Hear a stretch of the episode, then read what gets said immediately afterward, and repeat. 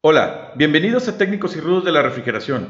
En este tercer capítulo trataremos sobre los tipos de refrigerantes, en qué consisten y las características que los definen. Lucharán de dos a tres caídas sin límite de tiempo. Técnicos y rudos de la refrigeración. ¿Cómo te va, Dan? Bienvenido. Saludos a nuestros amigos. Hola Fos, muy bien, gracias. Aquí muy contento en este tercer capítulo de Técnicos y Rudos de la Refrigeración. Antes de continuar, invitamos a nuestros amigos a que nos sigan en nuestras redes sociales, en Instagram, YouTube, Facebook y LinkedIn, y a través del correo sac.mexico.danfos.com. También invitamos a nuestros amigos a que nos escriban y nos digan qué les parece esta serie de podcast y qué temas les parecería más interesantes. Perfecto, Fos. Bueno, vayamos al round número uno para comenzar. En los capítulos anteriores hemos ido aprendiendo que los refrigerantes son un fluido que tiene la capacidad de evaporarse, condensarse y absorber calor o energía a través de estos cambios de estado. Hemos visto también que en función de la presión y la temperatura que tenemos en los intercambiadores de calor, como lo son el evaporador y el condensador, podemos controlar estos cambios de fase. También hemos visto que algunas sustancias como el agua y el butano son ejemplos de refrigerantes, pero no nada más son los únicos, también existen numerosos tipos de refrigerantes, tanto naturales como sintéticos. Es correcto, vikingo. De hecho, el butano, por ejemplo, una vez que es purificado correctamente, es usado como un refrigerante natural, para aplicaciones de equipos pequeños como en aplicaciones del tipo doméstico. Existe una desventaja de utilizar el butano o R600, que es la nomenclatura de este, en sistemas más grandes, y es que es inflamable, por lo cual tiene un cierto riesgo en utilizar ese tipo de refrigerante para sistemas con cargas mucho mayores. Excelente explicación, Dan. De hecho, esta es una de las razones por las cuales el butano solamente es utilizado en sistemas pequeños. Así es, Fos. Los refrigerantes sintéticos son usados muy comúnmente para sistemas de refrigeración de distintos tamaños, pequeños, medianos y grandes. Por eso son los refrigerantes de uso más común. Pero muchos de estos refrigerantes sintéticos tienen también la desventaja de dañar la capa de ozono superior de nuestra atmósfera o causar efecto invernadero, incrementando el calentamiento global. Incluso algunos refrigerantes tienen este doble efecto negativo.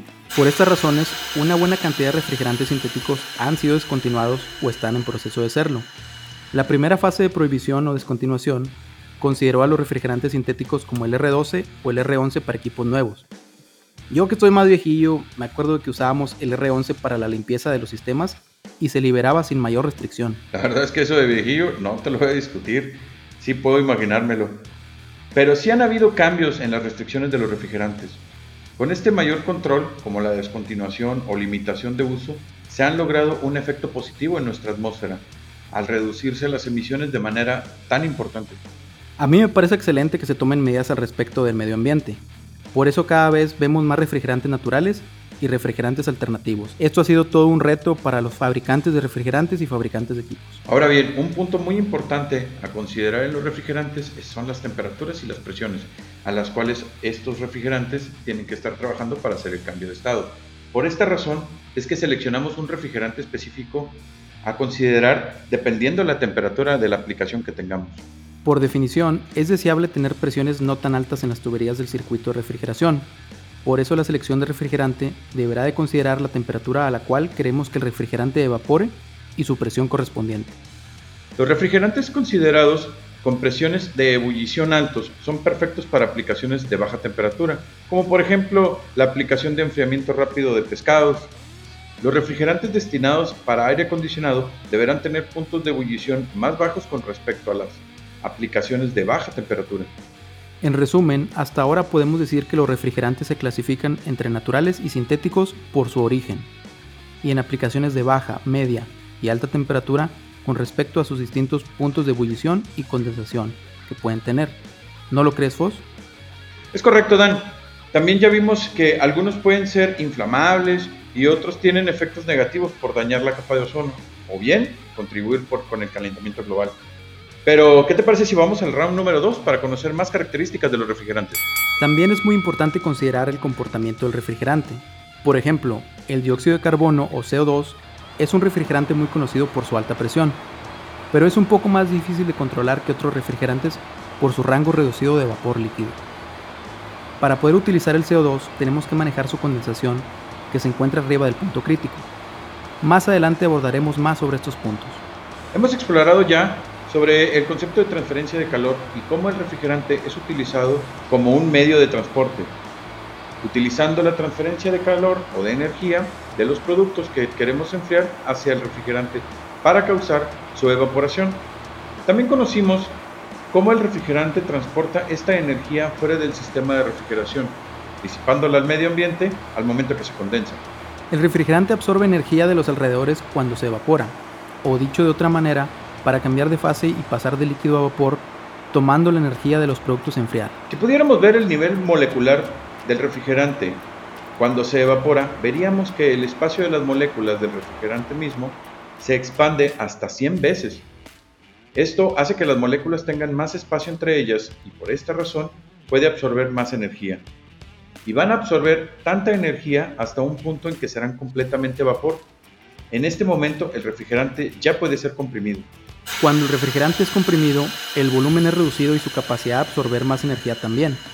Luego, al entrar al condensador, se comenzará a enfriar y el espacio y la velocidad de las moléculas se reduce hasta que se lleve a cabo el cambio de estado y el refrigerante pasa a forma de líquido. En el condensador se liberará la energía obtenida en el evaporador y también se liberará directo al medio ambiente, tanto la energía de la misma o la habilidad de retener, mantener y transportar la energía por parte del refrigerante es conocida también con el nombre de entalpía. Los refrigerantes pueden tener diferentes valores de entalpía, este es un concepto importante para tomar en cuenta al seleccionar el refrigerante a usar. La entalpía también depende de la presión y temperatura y variará dependiendo en qué parte del ciclo se encuentre el refrigerante. La entalpía es denominada en joules por kilogramo en el sistema métrico internacional y en BTUs por libra en sistema inglés. Pero ¿qué te parece si vamos al round 3 y el último para conocer más sobre las características de los refrigerantes? Existen también refrigerantes sintéticos que son mezclas ceotrópicas o bien azeotrópicas. Ah, caray. ¿Y esa palabra dominguera qué? ¿De dónde la sacaste? No me la inventé, compadre. Una mezcla azeotrópica es aquella donde los componentes de las mezclas tienen distintos puntos de ebullición y debido a esto pueden tener diferencias en su estado. O sea, que por ejemplo, pueden tener una parte completamente en forma de líquido y otra parcialmente en forma de gas. Existen otros refrigerantes que son mezclas azeotrópicas, donde los puntos de ebullición y condensación convergen en un punto. Entonces, en un refrigerante que sea mezcla ceotrópica, en caso de fuga, ¿podría cambiar su composición al liberarse distintas cantidades de los gases que lo componen? ¿O no dan? Es correctísimo, Fos. Las mezclas ceotrópicas siempre se tienen que cargar en forma de líquido para asegurarse que la proporción de la mezcla se mantenga. En caso de fuga de refrigerante de mezcla, la composición podría cambiar y por lo tanto su comportamiento se ve afectado de cierta manera. Un ejemplo de refrigerante que es una mezcla ceotrópica es el R404A. Las mezclas ceotrópicas también tienen un deslizamiento que es la diferencia en temperatura del punto rocío o dew point en inglés y el punto de burbuja o bubble point. Oye, tanto hablar de mezcla y mezcla, ¿ya se me antojó un mezcal? ¿O una mezcla ceotrópica que te parece entre cerveza y limón? Nunca cambies, mi vikingo, nunca cambies. Siempre pensando en refrescarte. Bueno, solo uno. Y cuando ya terminamos la chamba, ¿ok? y es exclusivamente para refrescarnos. Ahora bien, en cosas más serias es importante mencionarles a nuestros amigos que otro punto a revisar con el tema de los refrigerantes es el tipo de aceite que requieren utilizar. Hay refrigerantes que solo son compatibles con aceite mineral y otros que son compatibles con aceites sintéticos, como lo es el polioéster o también llamado POE y también el polivinil éster o PVE. Si queremos clasificar los refrigerantes por su composición, tenemos los CFC, que prácticamente ya no se usan, los HCFC, que están en vías de extinción, y los HFC, que están en proceso de en algún momento futuro ser descontinuados. También están los refrigerantes HFO, que son mezclas pensadas en sustituir los refrigerantes actuales. Por último, los refrigerantes naturales, como el amoníaco, que es de uso muy común en aplicaciones industriales, o el CO2, que es usado cada vez más en aplicaciones de refrigeración comercial de tamaño mediano y grande. Muy buen punto, mi vikingo. Como verás, todas estas características definen el tipo de refrigerante que se requiere en función de la aplicación. Seguiremos conociendo más sobre este apasionante mundo, pero eso será en los siguientes capítulos. Por hoy ya hemos terminado. Hasta pronto, Fos. Hasta pronto, Dan. Nos vemos hasta luego, amigos. Lucharán de dos a tres caídas sin límite de tiempo técnicos y rudos. de la refrigeración.